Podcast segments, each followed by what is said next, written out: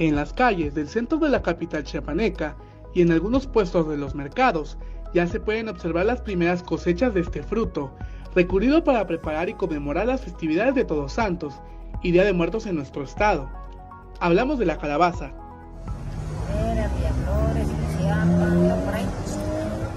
Este fruto es traído a la capital chiapaneca de distintas regiones de Chiapas y su venta representa para las personas que se dedican al campo la garantía de su cosecha de aquí a un año.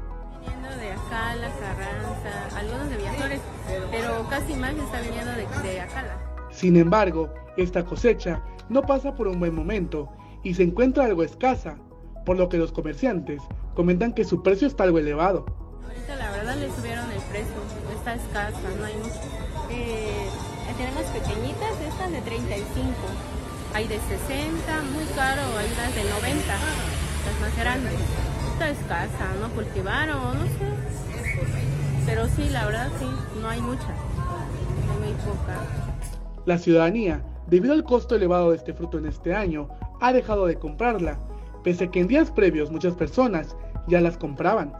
En este 2022, la venta es poca. Ya está muy cara, está muy cara, pero son, sí, se está vendiendo, pero muy poco. Muchas nada más que para que igual lo compran, lo preparan y lo venden. Comerciantes hacen la invitación a que no se pierda la costumbre de consumir la calabaza en esta temporada de festividades en nuestro estado. Eh, vengan a comprar, que no se queden sin la tradición.